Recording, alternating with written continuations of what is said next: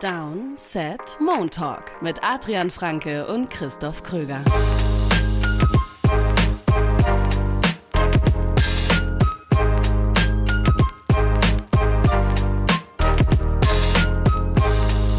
11. September 2023. Ihr hört die erste Folge Montalk in dieser Saison, in dieser neuen NFL-Saison. Das Format, in dem wir über den hinter uns liegenden NFL-Sonntag sprechen. Und ja, da haben wir den ersten hinter uns. Wir sprechen immer über drei Spiele oder drei Themen, die uns beschäftigt haben am, am Spieltag. Und in dem Fall sind es heute zwei Spiele. Und hinten raus haben wir jeder noch jeweils einen Gewinner und Verlierer dabei. Aber weil es so viele Themen gibt, so viele Storylines, wenn man in so eine neue Saison geht, haben wir uns gedacht, komm, dann machen wir beim Einstieg auch noch ein paar Takeaways. Adrian, was ist dein Takeaway? Ja, du guckst halt irgendwie so drauf. Ich meine, ich habe äh, kommentiert im 19 Uhr Slot. Das heißt, ich habe dann, ich kam dann danach ins Hotel, habe dann äh, das erste, dann habe ich äh, das erste Spiel Rewatch quasi gemacht, habe dann noch ein bisschen Chargers Dolphins mehr geguckt, habe dann das natürlich auch nochmal neu angeschaut, habe dann das alles so versucht aufzuarbeiten und dann irgendwann, ich habe dir dann irgendwann geschrieben, Moment mal, was war bei Vikings Buccaneers? So, also, die haben verloren, was? Ja, also man, man arbeitet dann viel auf und es ist natürlich viel. Woche 1 hat halt die meisten kuriosen Sachen. Ähm, ich habe dann was genommen für meinen ersten Takeaway, was so ein bisschen Preseason-Bezug noch hat. Nämlich die die Steelers Offense Hype Train Bremse, habe ich es hier bei mir genannt. Ähm, Pittsburgh Steelers eben verlieren 7 zu 30 gegen die San Francisco 49ers. Als die 49ers schon 20 Punkte hatten, also als es 20 zu 0 stand für San Francisco, hatten die Steelers minus 13 Total Yards. Ich glaube, das eigentlich könnte man es da schon dabei belassen. Ähm, für ein Team, das halt echt viel Offseason, vor allem auch viel Preseason-Hype hatte, ich habe sie zwar nicht in die Playoffs getippt, aber bei der Offense ne, gab und gibt es einfach mehrere Spieler, wo ich einen Breakout mir vorstellen kann. Das hier war ein Reminder daran, warum selbst das vielleicht am Ende nicht reicht, um eine wirklich gute Offense zu produzieren, weil die Offensive Line und der Playcaller zum Problem werden können. Beides war gegen die Niners der Fall. San Francisco hat im Run-Game nichts zugelassen. Fünf Sacks insgesamt. Drei davon waren sehr spät, aber die ersten beiden waren jeweils Drive-Killer. Pickett stand permanent unter Druck. Die O-Line war richtig ja. mies. Und dann und dann gab es halt keine schematischen Anpassungen, keine Lösungen, um das irgendwie zu umgehen. Und was sie gemacht haben, also die Steelers offensiv, das hat halt frustrierend stark ans letzte Jahr erinnert. Also gleich der erste Drive, weil du hast ein gutes Play bei First Down, ein guter Opener. Und dann, ich glaube, es war so ein, so ein Jet Sweep, auf jeden Fall ein, ein, ein, horizontaler Run, der halt nichts bringt. Sack bei Third Down, weil Pickett den Ball ewig hält, Punt und, und schon hast du, als sie den Ball das nächste Mal zurückbekommen haben, lagen sie schon mit einem Touchdown hinten. Bei der ersten Interception von Pickett rutscht George Pickett so ein bisschen weg, natürlich auch ein bisschen Pech, aber San Francisco hatte eben mit Javarius Ward auch einen Corner, der so die Physis von Pickens matchen kann. Und dann am Ende waren die, diese ersten Drives der Steelers waren halt echt, du hast einen Sack bei Third Down und sie punten, du hast Interception, dann hast du einen schnellen Punt beim dritten Drive, dann beim vierten Drive wieder einen Sack bei Third Down und dann lagen sie schon 20-0 hinten. Und Pickett hatte noch Glück, dass er am Anfang bei dem Drive da äh, früh im zweiten Viertel, dass er da keine Interception geworfen hat. Also der Ball wirklich eigentlich ja, Fred Warner in die Arme fliegt. Im Endeffekt, Pittsburgh hatte einen produktiven Drive. Ich will es nicht mal guten Drive nennen, es ist einen produktiven Drive ähm, und der war direkt vor der Halbzeitpause. 95 Yards in 12 Plays, okay, da scoren sie dann. Aber selbst da fand ich, das war jetzt nicht rund. Also Timing, Picket, alles noch nicht so wirklich ineinander gegriffen. Da gab es den einen langen, das war der eine lange Najee Harris Run, das eine explosive Play, was sie am Boden hatten, mit noch einer 15 Yard Strafe am Ende obendrauf. Ähm, das war letztlich das Chunk Play dieses Drives. Da hat sich Deontay Johnson auch noch verletzt. Also, das war schon sehr viel, äh, sehr viel kaltes Wasser auf den, auf den Steelers Offense Hype. Absolut. Das war ein richtiger Hype-Killer, dieses Spiel. Ich würde halt dazu sagen, dass die 49ers halt gerade zu Beginn dieses Spiels sehr überzeugend aufgetreten Absolut. sind. Also sowohl Absolut. offensiv als auch defensiv. Ja. Und das war halt auch wirklich ein undankbares Auftaktprogramm, ein Auftaktmatch für die Steelers. Aber klar, ich meine, ich habe zwar et unter etwas anderen Voraussetzungen dann in unserer Donnerstagsfolge auf die Steelers sogar gesetzt, äh, weil du mich dazu gezwungen hast, äh, mich zu entscheiden, wer hier dieses Spiel ja. gewinnt. Da dachte ich alle noch, allerdings noch, Nick Bosa ist vielleicht nicht mit dabei, George Kittle angeschlagen und so weiter. Ähm, das war dann nicht der Fall, aber wahrscheinlich hätten sie das auch ohne die beiden gewinnen können. Ja, äh, kann man nichts anderes zu sagen. Mein Takeaway bezieht sich gar nicht auf ein Team, sondern eher auf mehrere Spieler, die noch sehr jung sind und mhm. noch nicht so viel NFL-Erfahrung mhm. mitbringen, weil ich finde, wir sprechen sehr viel äh, gleich dann auch noch über einzelne Teams, aber ja. das, was ich mir halt am meisten auch angeguckt habe, beziehungsweise was bei mir am meisten im Fokus stand, waren die jungen Quarterbacks. Ähm, also wir haben ja mehrere Rookies, die direkt mhm. äh, gestartet haben. Wir haben mehrere unerfahrene Second-Year-Quarterbacks. Wir haben sogar noch mit Jordan Love einer, einen, der äh, zwar schon länger dabei ist, aber trotzdem ja. unerfahren ist, neu ja. jetzt in dieser Rolle ist.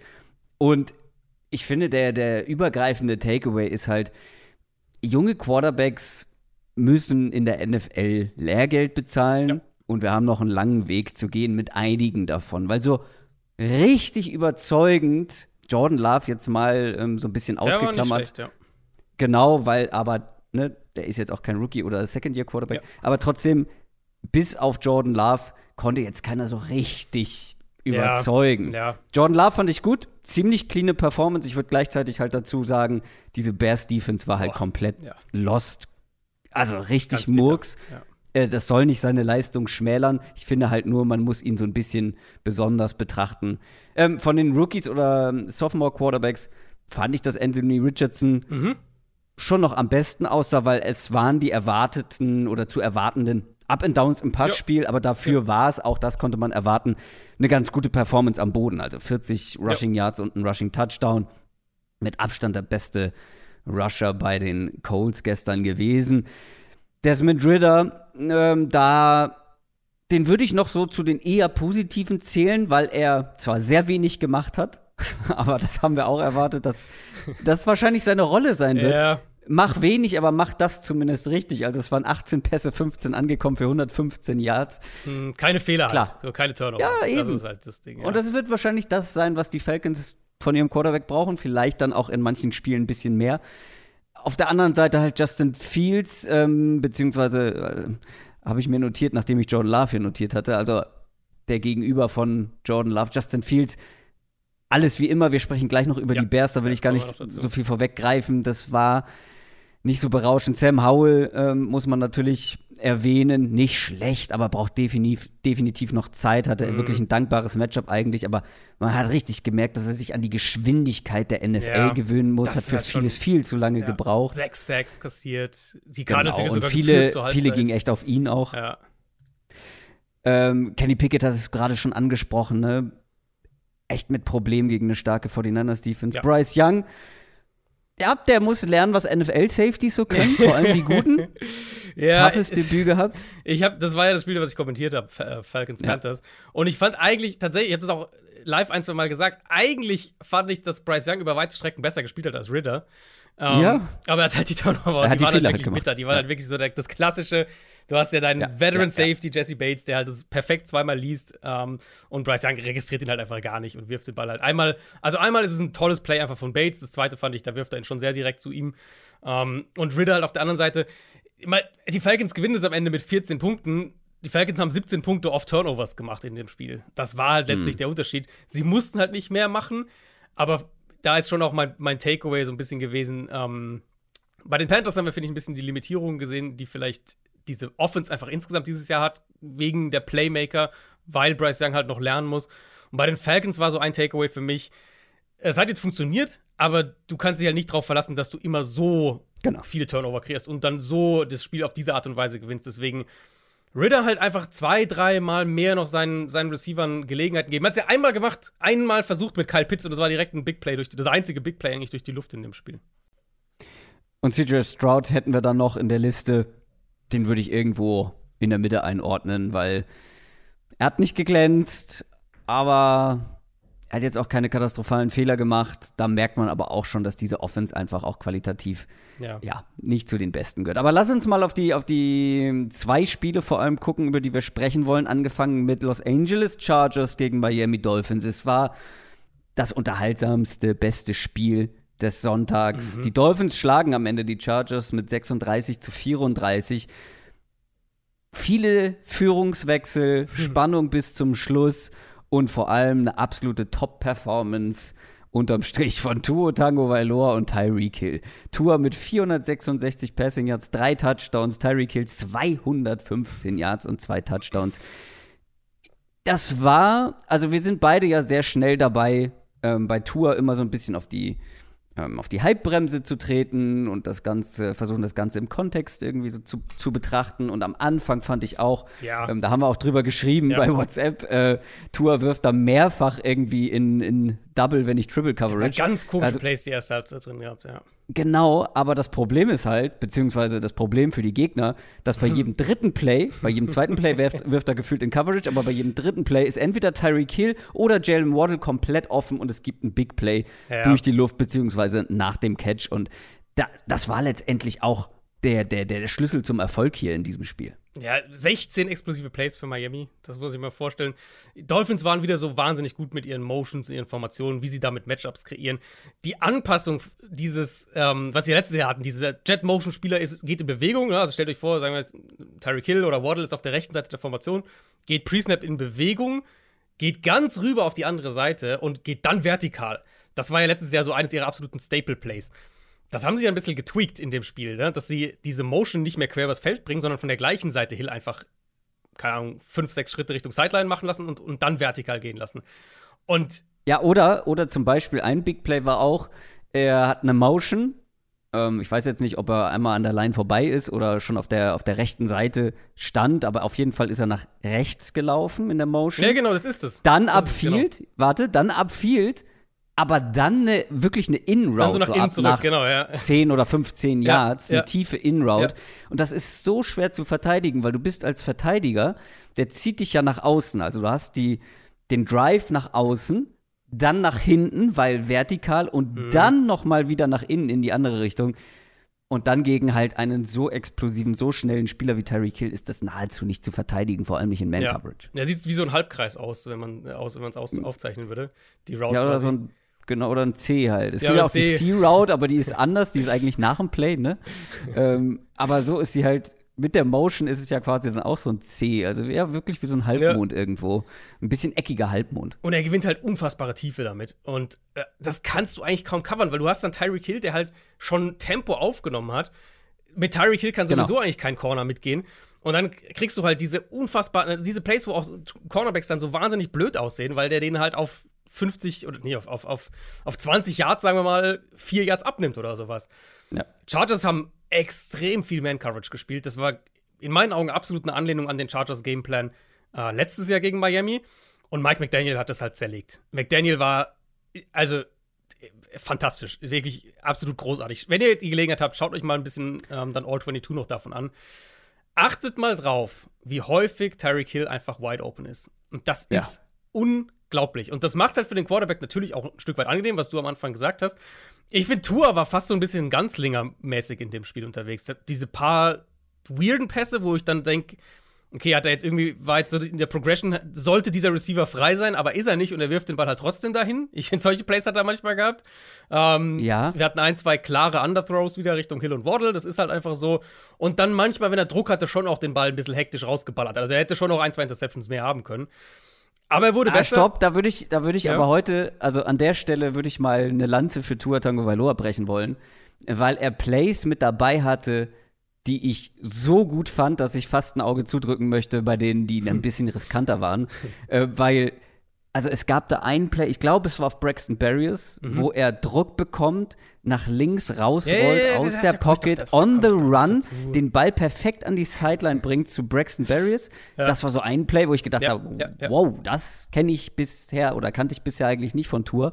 Und dann halt wirklich auch ein paar wirklich tiefe Bälle, die einfach so perfekt getimed mhm. waren, wo jetzt Hill, Tyreek Hill oder jemand anderes, äh, waren ja wirklich auch noch einige andere Receiver, die da ihre Plays hatten, ähm, die einfach so perfekt getimed waren oder so perfekt dann ähm, auf einen perfekten Spot kamen, dass die selbst mit einer guten Coverage nur die Receiver fangen konnten. Da waren wirklich halt, sind diesmal nicht nur diese offenen, einfachen Bälle, wie zum Beispiel da, wo er, ich glaube, das war der erste Touchdown, wo er zwei mhm. Receiver, ich glaube, ein Tight End und, und Crawford ja. in der Endzone frei hatte und sich aussuchen muss, wen er davon anwirft. Sowas gab es natürlich auch, die dann eher halt aufs Play Calling oder aufs Play Design zurückzuführen sind. Aber ich fand, er hat auch einige schwierige Bälle ja. richtig gut angebracht wäre mein nächster Punkt gewesen. Ich fand nämlich auch, dass er gerade in der zweiten Halbzeit dann halt auch schon auch wirklich Plays hatte, wo er auch ja. ein bisschen kreiert. Das hat mich genau. so ein, ein, klein wenig an der, ich glaube, das war das Ravens-Spiel letztes Jahr, wo er ja auch diese War sogar ähnlich. Das war auch so, erste Halbzeit war so ein bisschen, hm, ja, da waren jetzt ein paar Big Plays drin, aber das war irgendwie mehr die Offense, die Receiver und Tour war so ein bisschen, ja, hm, nicht so doll eigentlich. Und dann zweite Halbzeit hat er halt wirklich sehr, sehr gut gespielt. Und ich fand sowas ein bisschen in dem Spiel auch. Und dann letztlich, unterm Strich, wenn ich jetzt die ganze Tour-Performance angucke, ehrlicherweise so ein klein wenig wie, wie letztes Jahr, nur dass ich halt sage, er hat ein bisschen mehr kreiert, hinten raus. Aber wenn du halt in dieser Offense so ein paar Ups, paar Downs hast, wenn die Offense aber klickt, dann, dann sitzt du halt einfach in einem Ferrari und dann geht's halt hm. einfach ab. Und das ist halt wirklich, also ich war letztes Jahr, gestern, ich saß wirklich vor dem Spiel, der Mund nicht zugekriegt, weil wirklich wieder, das kann nicht sein, einfach, wie oft wir hier Tyreek Hill ist offen und jetzt kreiert Tour noch mal sogar ein Big Play und dann hast du wieder die nächste äh, die nächsten drei Plays mit irgendwelchen verschiedenen Motions und jedes Mal kommt was anderes und die Defense weiß halt dann mhm. teilweise nicht, wo ihr der Kopf steht. Das war weil ich fand ja, das war ja eine Frage, die wir uns auch in, in der, in der Saison-Preview so ein bisschen gestellt haben, inwieweit Miami dann auch die Offense vielleicht weiterentwickeln kann, weil es ja eben schon letztes Jahr angefangen mit dem Spiel gegen die Chargers schon auch ein paar holprigere Spiele gab. Klar, da war dann Tour auch raus, aber schon auch Spiele, wo ähm, man den Eindruck hatte, die Offense muss vielleicht so ein bisschen Antworten finden. Und das war halt eine unfassbar beeindruckende Antwort darauf. Und zu sehen, wie kreativ McDaniel aus diesem Speed, den er hat, das absolute Maximum rausholt das ist ehrlich, das ist einfach cool. Das macht Spaß. Und, und ja sogar ohne Teron Armstead in diesem ersten Spiel, der ja. nicht mit dabei war. Und es gab ja auch Probleme in der O-Line dann. Ähm, Tour hatte immer wieder mal Druck. Dann, wie gesagt, gab es auch ein, zwei wilde Plays. Sie hatten ein paar Mal Probleme mit dem Snap. Das gab, war ja irgendwie so ein Thema, vor allem auch früh im Spiel. Aber das war alles in allem schon echt beeindruckend und fängt für mich halt wirklich mit McDaniel an, bei dem man, finde ich, sagen kann, dass, dass er der beste offensive Playcaller in der NFL aktuell ist. Und gleichzeitig haben sie jetzt auf der defensiven Seite einen, der mhm. auch richtig guten Job macht mit Vic Fangio, weil ja, die Dolphins hatten gegen, die, gegen das Chargers Run Game extreme Probleme. Ja. Aber ich hatte das Gefühl, es war fast ein bisschen so gewollt, im Sinne von, ja. ja wenn ihr uns schlagt, dann schlagt ihr uns am Boden, aber nicht durch die Luft, weil da hatten die Chargers dann immer mal wieder Probleme und vor allem gegen Ende dieser letzte Drive, dieser letzte Versuch, dann von den Chargers nochmal wieder zurückzukommen, nachdem die Dolphins da kurz vor Ende die Führung übernommen haben, ein unfassbarer Druck, den die Dolphins da hm. kreiert haben. Ja. Äh, bei jedem Down eigentlich. Also, ich weiß nicht, ob ich zu weit gehe und sage Fangio Masterclass, aber das war schon, das war dann in den entscheidenden Momenten richtig stark, was diese Defense dann da ähm, geboten hat. Für Fangio Masterclass würde ich ja sagen, bei 234 Rushing Yards. Ja, äh, ja ist es vielleicht zu weit. viel zugelassen. Aber ich bin, ja. also ich bin voll bei dir. Ich, ich finde, wir haben genau den, den Vic Fangio-Effekt eben gesehen. Und halt, das ist ja der krasse Gegensatz zu dem, was sie letztes Jahr noch hatten, die Dolphins defensiv, wo sie halt viel Stack Boxes, Single Eye Coverages, Man Coverages, Blitzing gespielt haben. Hier kriegst du jetzt eben eine Defense, die sehr viel mehr Lightboxes arbeitet. Und das wussten wir auch, das war zu erwarten. Ich fand's halt das war so, wo ich zwischendurch dachte, das, das, das ist so aus Dolphins Sicht ein bisschen mein Kritikpunkt defensiv. Die Defensive Line sollte halt eigentlich die Stärke dieser Unit sein. Und die muss auch eine Stärke sein, damit du halt in dieser Art Defense leben kannst. Weil du kannst nicht jede Woche 200 Rushing Yards zulassen. Das wird nicht gut gehen. Ähm, ich finde die, die Chargers, und das war dann positiv aus Chargers Sicht, die haben das die haben schon sehr viel aus dem gemacht, was die Dolphins ihnen da angeboten haben. Also im Run-Game wirklich, da hat man gesehen, das war mehr Downhill, das war physischer, als was wir jetzt die mhm, letzten Jahre von mhm. Chargers hatten. Joshua Kelly aus dem Nichts. Äh, keine Ahnung, wo das herkam. Ähm, ich glaube, das ist ermutigend, weil das hat ihnen definitiv gefehlt letztes Jahr. Aber das vertikale Passspiel war einfach nicht da. Und das ist halt letztlich die, das ist die strukturelle Grundidee eben von Vic Fangio. Ähm, ganz einfach eben gesagt, wir lassen euch nicht vertikal uns schlagen, und, sondern ihr müsst es halt schrittweise machen. Und das hat ja auch teilweise funktioniert, aus Chargers Sicht jetzt, aber es war jetzt nicht. Also, ich hätte halt gerne gesehen, wenn ich jetzt an die Chargers Offense denke, ich hätte halt gerne gesehen, dass sie halt da ein paar mehr Antworten haben, wie sie das auch vertikal attackieren können, weil, also ganz ehrlich, du wusstest, was du hier kriegst. Und Brandon Staley ist dein Head Coach. Also, der weiß genau, was Vic Fangio da macht. Ja. Da hätte ich irgendwie gerne gesehen, Kellen Moore hat so ein paar Ideen, wie wir da trotzdem in, in mehr Shotplays kommen können, um vielleicht ja auch zu erzwingen, dass der Gegner ein bisschen sich umstellen muss defensiv. Ja, gleichzeitig würde ich trotzdem sagen, dass bei den Chargers die Offense jetzt nicht das Problem war, was am Ende das Spiel gekostet hat, sondern die Defense, weil du hast ja, ja. schon die, diese Man-to-Man-Verteidigung da angesprochen und teilweise jeder weiß, also wenn wir wissen, wenn wir zwei Podcast-Heinis wissen, dass Tyreek Hill in Press-Man-Coverage eigentlich für niemanden zu verteidigen ist, ja. warum stellst ja. du jemanden alleine ja. quasi on a island gegen Tyreek Hill, also Press-Man-Coverage? Man, man muss halt fairerweise sagen, letztes Jahr hat es halt besser, hat es halt borderline funktioniert für die Chargers in genau diesem Matchup. Ja, um, aber ähm, man hat ja in diesem Spiel ziemlich schnell gemerkt, dass ja dass ja. es irgendwie nicht so gut also, funktioniert. Ja, ich würde den Punkt noch ein bisschen rausnehmen, weil ähm, wir haben ja in Woche 2 das wunderbare Matchup Patriots gegen Dolphins. Und ähm, hm. Patriots, also die Patriots, die Defense Patriots, hatte ja. so eine Art Masterclass, fand ich diese Woche auch, ja, wenn sie verloren die haben. wilde Sachen gemacht, ey. Und äh, da werden wir dann ausführlich in der Preview sprechen drüber, weil da bin ich sehr gespannt, was Belichick gegen diese Offense macht. Ich finde aber schon, dass bei den Chargers offensiv also das war am Ende nicht gut genug äh, trotz der ganzen Rushing Yards. Und ich stimme dir auch zu, es hat wieder die Explosivität, die, die Vertikalität gefehlt im Passspiel. Gleichzeitig habe ich ein paar positive Tendenzen erkannt. Ein bisschen mhm. mehr kreativen, Kreativität, auch im Umgang mit einzelnen Playmakern. Also auf welche Wege die da Keenan Allen alles eingesetzt haben, ähm, habe ich so auch schon länger nicht gesehen. Ähm, dann viel No-Huddle. Damit hatten die Dolphins teilweise Probleme, dass die Chargers wirklich das Spiel schnell gemacht haben, immer wieder direkt an die Line gegangen sind ähm, ja, am Ende fehlte halt, ja, fehlte halt die Explosivität dann irgendwie, aber das ist ja auch das, was wir irgendwo erwartet haben, weil von wem soll es kommen? Das Problem war auch ein bisschen Mike ja. Williams. Ähm, ich weiß nicht, wann es im Spiel war, aber doch relativ früh. Mhm. Ähm, ja, übel. Dem wurde übel zugespielt, sagen mhm. wir so, und äh, war dann bestimmt auch nicht mehr ganz bei 100 Prozent. Ich würde dieser Offense zumindest noch ein bisschen Zeit geben, ja. ähm, weil und gegen Man hat positive Defenses Tendenzen gesehen, es ist viel ja. neu, eine neue Offense. Lass uns da mal ein paar Wochen warten und dann da ähm, drüber urteilen. Finde ich auch okay. Ich will es auch erstmal gegen andere ähm, genau. Defenses und so sehen und was sie dann machen. Aber auf da, ich, also, du hast halt sechs Targets zu Keenan Allen, was jetzt auch, also da war, glaube ich, ein bisschen tieferes mit dabei. Und dann vier zu Eckler und fünf zu den beiden Titans. Das. Mhm.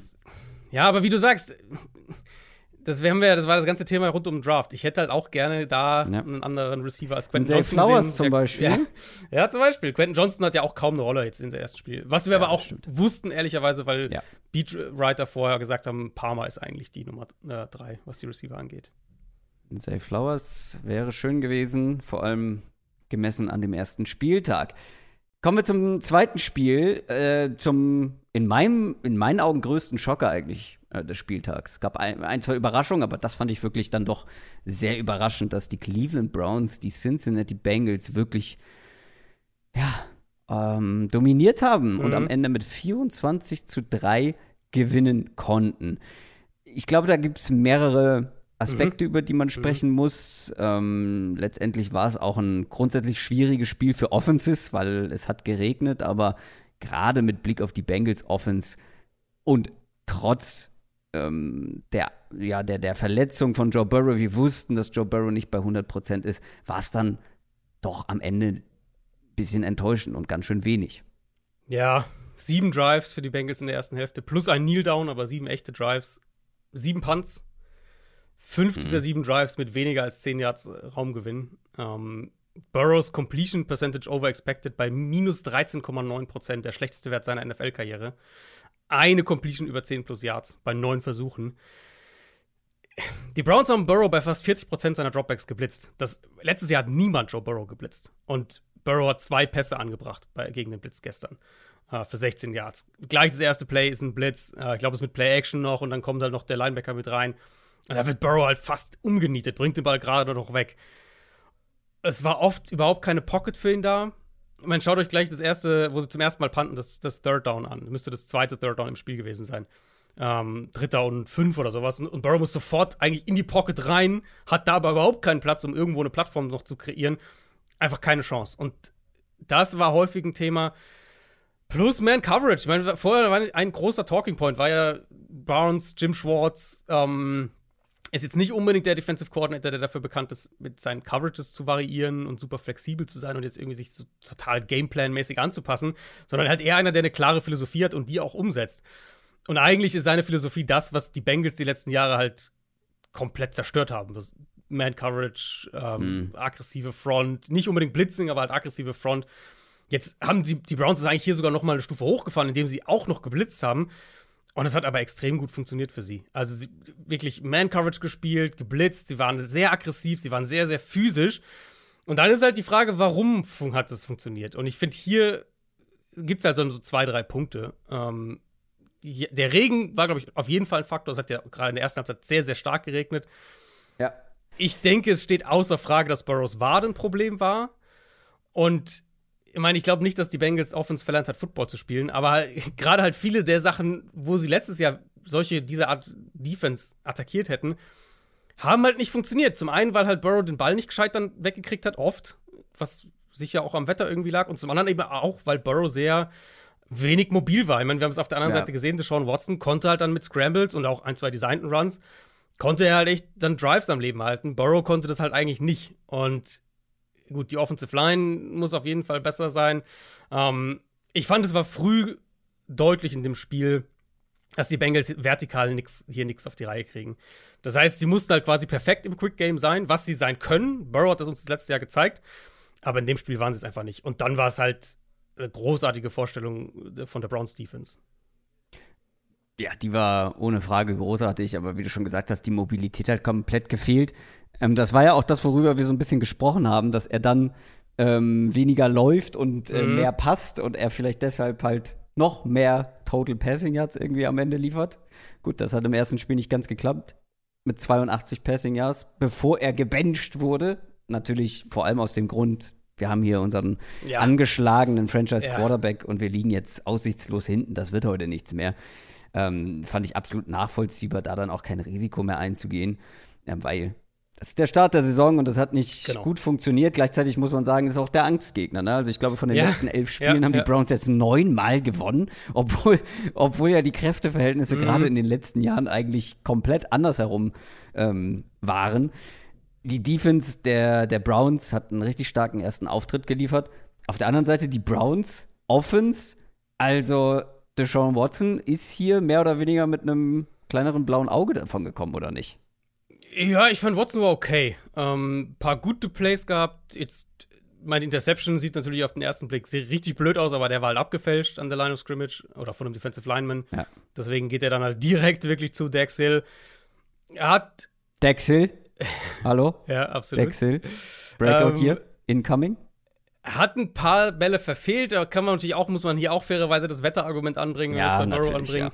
Ja. Hat halt, wie gesagt, dafür am Boden was gemacht. Ich meine, gleich, gleich eines, ich glaube, das ist sogar das erste First Down, was sie rausgeholt haben, war ein Scramble von ihm. Der Touchdown-Run, das war ein designter Run. Ähm, und der hat halt auch außerhalb der Pocket als Passer was machen können. Da waren auch ein paar gute Pässe mit drin, der zu bei dem Drive spät im zweiten Viertel, wo sie dann noch einen Touchdown, den ersten Touchdown dann des Spiels machen, da hat er diesen einen Ball zu, zu Peoples Jones gehabt, der richtig, richtig mm. gut mhm. platziert war. Pocket Awareness fand ich ehrlicherweise wieder sehr up and down. Da früh ja. im Spiel ein, zwei gute Momente, aber ich fand, das war so wieder so ein bisschen, wo er halt teilweise viel zu langsam war oder halt gar kein Gefühl, wo der Druck herkommt. Und das war ja letztes Jahr das große Problem oder vielleicht das größte Problem, sagen wir es so. Ähm, man hat gesehen, wie sie die Offense ein bisschen anpassen. Aus Empty auch einiges gemacht haben. Das war von Anfang an Teil der Offense und ist eigentlich das ganze Spiel über auch geblieben. Ähm, ich fand halt, dass Cleveland mehr Antworten letztlich hatte, weil sie den Ball einigermaßen laufen konnten, mit den Screens was machen konnten. Chubb ja auch ein paar Bälle sogar gefangen hat. Und ich fand's, das, das Passspiel bei den Browns hat sich so vom, einfach nur, als ich das Spiel nochmal angeschaut habe, das, das Passspiel hat sich einfach weniger tight angefühlt. Bei den Bengals hatte ich immer das Gefühl, ah, wir, wir, dürfen kein, jetzt hier kein negatives Play haben, kein, kein Fehler, kein negatives Play. Was halt vielleicht auch daran lag, dass Watson eben einfach ein bisschen mehr zu Fuß machen konnte und das hat dir ein bisschen mehr Spielraum mhm. gegeben. Ähm, ja, gut, und halt das, das klassische Run-Game hat ja auch hatten. ganz gut funktioniert ganz genau. mit über 100 Yards für, für ganz Nick genau, Chubb. Dass sie das Run-Game eben hatten. Und das hat den Bengals halt gefehlt. Das, ja, das wird noch ein Thema sein für Cincinnati, aber für mich der Haupt, also mein Haupt-Takeaway aus Bengals Sicht ist eben, die brauchen Burrow mehr näher dran an den 100 Prozent. Und die Offensive Line muss besser spielen. Stichwort O-Line. Bei den Browns muss man jetzt mal schauen, ähm, wie sehr die downgegradet wird durch eine Verletzung von Jack Conklin, oder? Genau, Jack Conklin eben in dem Spiel äh, Anfang zweites Viertel müsste das gewesen sein, raus, Knieverletzung. Das klingt nicht gut, das klingt nach, ja, leider nach Season-Ender. Äh, das heißt, wir kriegen dann Dawan Jones, der Viertrunden-Rookie, der in meinen Augen zwei Runden zu spät ging ähm, und der ein sehr großer Mensch ist. ja. Schön, das ist eine gute Voraussetzung für diesen Job, den er ausführen ja. soll. Gleichzeitig, ich bin bei den Browns, also ich bin bei beiden Mannschaften jetzt nicht sold. Also jetzt nicht, ja, ähm, ich ja. sage jetzt nicht, okay, die Bengals ähm, werden eine schlechte Saison haben. Ich sage aber auch nicht, die Browns werden eine mega gute Saison haben, weil ich finde, ja, die Browns Defense hat überzeugen können bei einem oder in Defense-Wetter. Ähm, und vom Browns Passspiel muss dann, glaube ich, mhm. das muss ein bisschen konstanter werden, weil du wirst wahrscheinlich nicht jedes Mal so laufen können. Und ich glaube auch, dass die Bengals, wenn Joe Burrow wieder fitter ist, äh, wenn sich das alles wieder ein bisschen mehr eingroovt, das Druckding, das müssen sie in den Griff bekommen, kennen wir von den Bengals. Ähm, trotzdem ist das jetzt noch kein Spiel gewesen, wo ich jetzt irgendwie meine Meinung sollte man eh nicht äh, nach der das ersten stimmt, Woche ja. machen. Ne? Stichwort Overreactions. Äh, ein paar habe ich schon in mir, allerdings sprechen wir vielleicht am Donnerstag dann in der Preview nochmal drüber. Aber bei den beiden Teams jetzt eigentlich nicht unbedingt. Passt ganz gut als Überleitung zum dritten Punkt. Gewinner und Verlierer der ersten Woche, weil da muss man dann schon vielleicht ein bisschen eine Overreaction mit einfließen lassen. Ich muss aber ehrlich zugeben, dass bei meinem Gewinner und meinem Verlierer, dass ich bei beiden jetzt nicht erwarte, dass es unbedingt genauso weitergeht. Wir haben jeder einen Gewinner, einen Verlierer. Mhm. Womit möchtest du starten? Äh, Verlierer starten, positiv enden. Okay, wer ist denn dein Verlierer? Mein Verlierer sind die Chicago Bears. Also, wir haben es jetzt natürlich auch ein bisschen aufgeteilt. Ne? Ich hätte jetzt hier natürlich auch Pittsburgh nehmen können, aber die habe ich jetzt schon im anderen Punkt gesagt. Bears für mich ist halt einfach same old, same old irgendwo. Ich glaube, viele, viele in Chicago und die Bears sind so ein bisschen in die Saison gegangen mit der Hoffnung, das könnte jetzt so ein Turnaround-Moment sein. Ne, Aaron Rodgers raus aus der Division. Vikings sind so im halben Umbruch. Detroit irgendwie jetzt ja auch noch nicht so richtig. Jetzt kein Team, wo du sagst, das ist jetzt ein, ein Contender oder auf Jahre hinaus irgendwie ein Top-Team. Und die Bears sind das Team mit dem jungen Quarterback, der der Flashes hatte letztes Jahr, der seinen Nummer 1 Receiver jetzt bekommen hat. Chicago viel in der Free Agency investiert, gerade auch in die, in die, in die Defensive Front. Ähm, und so, die, die Weichenstellung sollte halt irgendwie klar sein. Und dann zu sehen, dass das Spiel gegen die Packers einfach genau das ist, was letztes Jahr auch da war. Sogar teilweise halt noch schlechter, weil es war, war ja. fand ich weniger noch das designte Quarterback-Run-Game, sondern halt wirklich viel als Scrambler. Das hat am ehesten noch funktioniert, dann unfassbar viele Screens, horizontales Passing. DJ Moore war eigentlich kein Faktor. Das Base-Run-Game sah nicht gut aus. Ich, mir hat der offensive Plan auch irgendwie so ein bisschen gefehlt. Auch was Shot-Plays angeht, auch das zu wenig. Ähm, und die Defense war halt immer noch mies. Allen voran eben in der Front, du hast ja ganz am Anfang schon mal gesagt. Und all das on top dann noch mit den Packers auf der anderen Seite, die selbst mit ihrem jungen Quarterback mit jeder Menge Fragezeichen da antreten und die machen halt 38 gegen dich. Und gewinnen das 38-20. Also, mir fällt es schwer, eine Franchise hier zu nennen, die, glaube ich, mit mehr, mehr Frust, mehr Ernüchterung aus Woche 1 geht, weil du ja jetzt auch nicht bei manchen Teams sagst, sagen wir jetzt dann vielleicht, ja, das war jetzt ein blöder Auftakt, aber da, ne, das wird sich auch wieder genau. ändern. Bei den Bears siehst du jetzt ja auch keine schnelle Besserung irgendwie am Horizont. Und, und wenn das so weitergeht, dann bist du halt in der Division mit, mit mehreren Rebuild-Teams am Ende doch wieder das Team, das irgendwie am weitesten weg ist. Ja, da werde ich nichts gegen sagen können, weil wir waren beide jetzt nicht mega hoch bei den Bears. Ich glaube, wir haben sie beide mit in den Top potenziellen 5, Top 5 ja. Picks nächstes Jahr. Mhm. Aber dass es halt wirklich genau so weitergeht, auch was Justin Fields individuell angeht, als Passer angeht, beziehungsweise ja. generell als Quarterback angeht. Das sah am Boden wieder teilweise richtig spektakulär und ja, super aus. Aber das reicht halt einfach nicht. Das, das reicht nicht, weil als Passer musst du dann irgendwann dann doch mhm. mal diesen Schritt machen, den ähm, jetzt vielleicht nicht das beste Beispiel, aber den Lamar Jackson dann irgendwann mal gemacht hat. Dieser, ja, Jalen Hurts. Halt. Das ist ja eigentlich so ja, oder Jalen Hurts. Ja. Ähm, weil dann auch ähm, Linebacker wieder komplett übersehen hat, ihn wirklich, hat ihn wirklich tot geguckt, die Linebacker mhm. da beide. Und die standen eigentlich beide am gleichen Ort und er wirft ihn genauso, dass der eigentlich nur ein, zwei Schritte ja, nach links machen muss und dann den Ball abfangen kann. Äh, generell, äh, ich glaube, das hattest du auch schon gesagt, er hat viel zu lange wieder für seine Entscheidung gebraucht. Das, das auch noch, ja. Ist auch ein altes Justin Fields-Problem. Ja, ja. ähm, dass er da wirklich ähm, ja nicht zu einer Entscheidung kommt und damit dann den Druck einlädt und ja für Sex verantwortlich ist und ja. die Defense. Also die haben wirklich Jordan Love wie Aaron Rodgers in seinem ersten Spiel als Starter aussehen lassen ja. und von der Run-Defense ganz zu schweigen. Ja. Ähm, mein Verlierer, äh, ja, ich habe mir jetzt, also du hast ja zwei Teams genommen, gleich auch als Gewinner. Nee, ich habe einen ähm, Spieler ich hab, als Gewinner. Bitte? Ich habe einen Spieler als Gewinner. Du hast einen Spieler als Gewinner. Mhm. Gut, da habe ich noch dann die, da habe ich noch veraltete Notizen hier bei mir. Ähm, ich habe auch zwei Spieler genommen, wobei ich bei meinem Verlierer sagen muss, eigentlich schon das ganze Team. Aber Geno Smith war halt wirklich der Leidtragende eigentlich mhm. so von dieser schwachen Seahawks, Seahawks Performance ja. gegen die LA Rams. Die LA Rams, wo wir wirklich alle, glaube ich, wenig erwartet haben. Die Rams wahrscheinlich sogar selber. Und am Ende verlierst du hier mit 30 zu 13. Mhm. Und das kann man nicht alles auf Geno Smith schieben. Äh, man hat im Laufe des Spiels beide Offensive Tackles verloren. Aber du machst 13 Punkte in den ersten drei Drives und hast dann ja. Missed Field Goal und dann Three and Out, vier Plays Punt, Three and Out, Three and Out, Three and Out. Und dann ist das Spiel vorbei.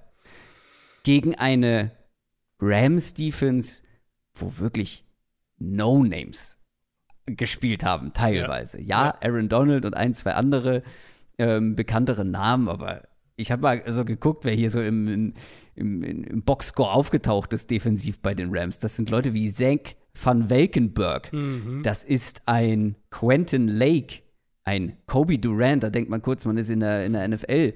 Ähm, mit einem mit Russ Yeast. Also, das ist eine Secondary, wo ich von einer Seattle Offense mit Geno Smith, mit DK ja. Metcalf, mit ja. Tyler Lockett, mit ähm, JSN, mit Jackson Smith und Jigba und dann halt mit guten Running Backs mehr erwarte als 180 112, offensive Yards. Ja, 112 Passing Yards, ja. Ja, also das Spiel müssen wir natürlich auch kurz ansprechen, deswegen, äh, wir, wir wollten halt eben auch einige Themen einfach für Woche 1 ansprechen, aber das Spiel muss halt irgendwie mit drin sein. Ich gehe voll mit, mit also die, die Offense, das war schon sehr enttäuschend. Ich fand die Defense fast noch enttäuschender für die Seahawks. Ja, also also man könnte auch die, wie gesagt, man hätte auch die Seahawks allgemein ja, nehmen. Ich genau, will das genau, jetzt nicht genau. alles auf Geno Smith projizieren, aber er ist halt irgendwo der Leidtragende, wenn man wirklich nur ja. 180 Yards gegen eine vermeintlich nicht so gute Defense zustande bekommt. Die haben halt 119 Yards sowohl Tutu Atwell als auch Puka Nakua zugelassen. Von beiden durch die Luft. ich weiß. Und ich habe gedacht, Van Jefferson wird da der große Profiteur und dann, naja, ich hab's dir zwei gesagt, andere. Puka Kur. Ähm, ja, nein, das sah gut aus. Ja, also das darf dir halt nicht passieren. Und ich finde, was ich halt so krass finde, eben ist dann doch auch noch mal ähm, bei den Seahawks, das Passing war der eine, der eine Punkt, dass Stafford immer noch, wenn er fit ist, immer noch gut ist und wenn die O-Line halbwegs intakt ist, immer noch gut ist. Ich, ich hätte halt dann, das ist so ein Spiel, wo ich halt eigentlich von, von Seattle dann auch sehen will, dass sie eben diese ganzen Investitionen, die sie in ihre Defense jetzt getätigt haben über die letzten zwei Offseasons, dass die halt in so einem, so, so einem Spiel dann auch mal einen Unterschied machen. Also, dass dieser Pass Rush, wo du jetzt wirklich sowohl also mehrere hohe Picks, ne, Boye Mafe, äh, gut, Derek Taylor ist schon ein paar Jahre her, aber auch ein Zweitrunden-Pick, Wosu, Derek Hall ist ein Zweitrunden-Rookie, Draymond Jones in der Free Agency geholt hast, weil ja wirklich Ressourcen drin stecken, dass da dann mehr kommt und halt nicht ein Spiel, wo du Matthew Stafford kein einziges Mal sackst bei 38 Pässen. Und ja, dann halt hätte ich halt gedacht, wenn Seattle dann Probleme hat, in so ein Spiel wieder reinzukommen. Du hast ja gesagt, 13 Punkte gleich, führen ähm, 13-7. Dass, wenn sie dann Probleme haben, wieder reinzukommen, dass sie jetzt halt zumindest das Run-Game haben, um sich ein bisschen wieder über Wasser zu ziehen und dann vielleicht wieder anders ranzukommen. Und das war halt auch gar nicht der Fall. Also diese Idee mit Zach Charbonnet und Gut, jetzt die O-Line, das war natürlich bitter mit den Tackles und haben da aber vielleicht mehr, mehr Floor mit dem Run-Game, nicht mehr nur dieses Boomer-Bust mit Kenneth Walker. Das war halt auch einfach nicht der Fall. Wer ist dein Gewinner der ersten Woche? Ich habe mir einfach, ich habe es mir ganz einfach gemacht und einen My Guy genommen mit Calvin Ridley. Ähm, Schön nochmal die Victory Lap direkt zu Beginn. Acht, zu Recht. Acht Catches, 101 Yards, ein Touchdown, elf Targets insgesamt. Der war direkt der Mittelpunkt für diese Offense. Ja. Wir, haben ihn bei, wir haben ihn bei vertikalen Routes gesehen, sie haben ihm Screens geworfen. Der Touchdown-Catch war ein schönes, so ein Second-Reaction-Play, wo Lawrence ja erst so nach rechts und dann nach links aus der Pocket geht und Ridley sich dann in der Endzone, in der Endzone löst. Wir haben ihn bei Overroutes gesehen. Er hatte diesen, diesen einen tollen Catch, der auch ein super Wurf war. Perfekt da zwischen zwei Verteidiger rein. Wir haben eigentlich alles gesehen. Comeback Routes haben wir gesehen, Yards after Catch. Das war wirklich, also ich meine, ich bin, ich bin hier der, der, der lokale Podcast Trevor Lawrence Homer. Ähm, ich glaube, Calvin Ridley Homer sind wir beide so ein bisschen. Aber ja. das ist einer meiner My Guys. Lawrence war letztes Jahr einer meiner My Guys. Aber selbst ich dachte, dass die ein bisschen mehr Anlaufphase brauchen. Und Ridley jetzt natürlich auch lange nicht gespielt. Es wird auch noch schwierigere Matchups als diese Cold Secondary geben, muss man auch sagen. Aber zu sehen, dass diese Connection direkt die Jaguars Offense so prägen kann, das ist, glaube ich, schon sehr, sehr positiv für Jacksonville. In einem Spiel, das ja dann zwischendurch mal eng war, weil es halt einen kuriosen Touchdown für die Colts gab. Aber wo eigentlich, glaube ich, Jacksonville unterm Strich zufrieden ist mit dem Saisonstart. Das kann man absolut sein, vor allem nicht nur die Connection, sondern Ridley auch nach so einer unglaublich langen Pause individuell schon so scharf einfach, schon so ja. dynamisch. Ja. Das hat mich auch überrascht. Ich dachte, du machst hier eine andere Victory Lab hm. mit der Cowboys Defense. Ja, das habe ich auch überlegt. Ähm, das ist natürlich, also da habe ich, ich habe da schon habe ich schon Stats rausgeschrieben für die Preview am Donnerstag, weil okay. das war absurd. Das war wirklich absurd. Das war ein perfekter Sturm, ja. wie man das, glaube ich, ja. nennt. Das war, da lief einiges optimal ähm, für alle, die das, das Sunday Night Game noch nicht gesehen haben.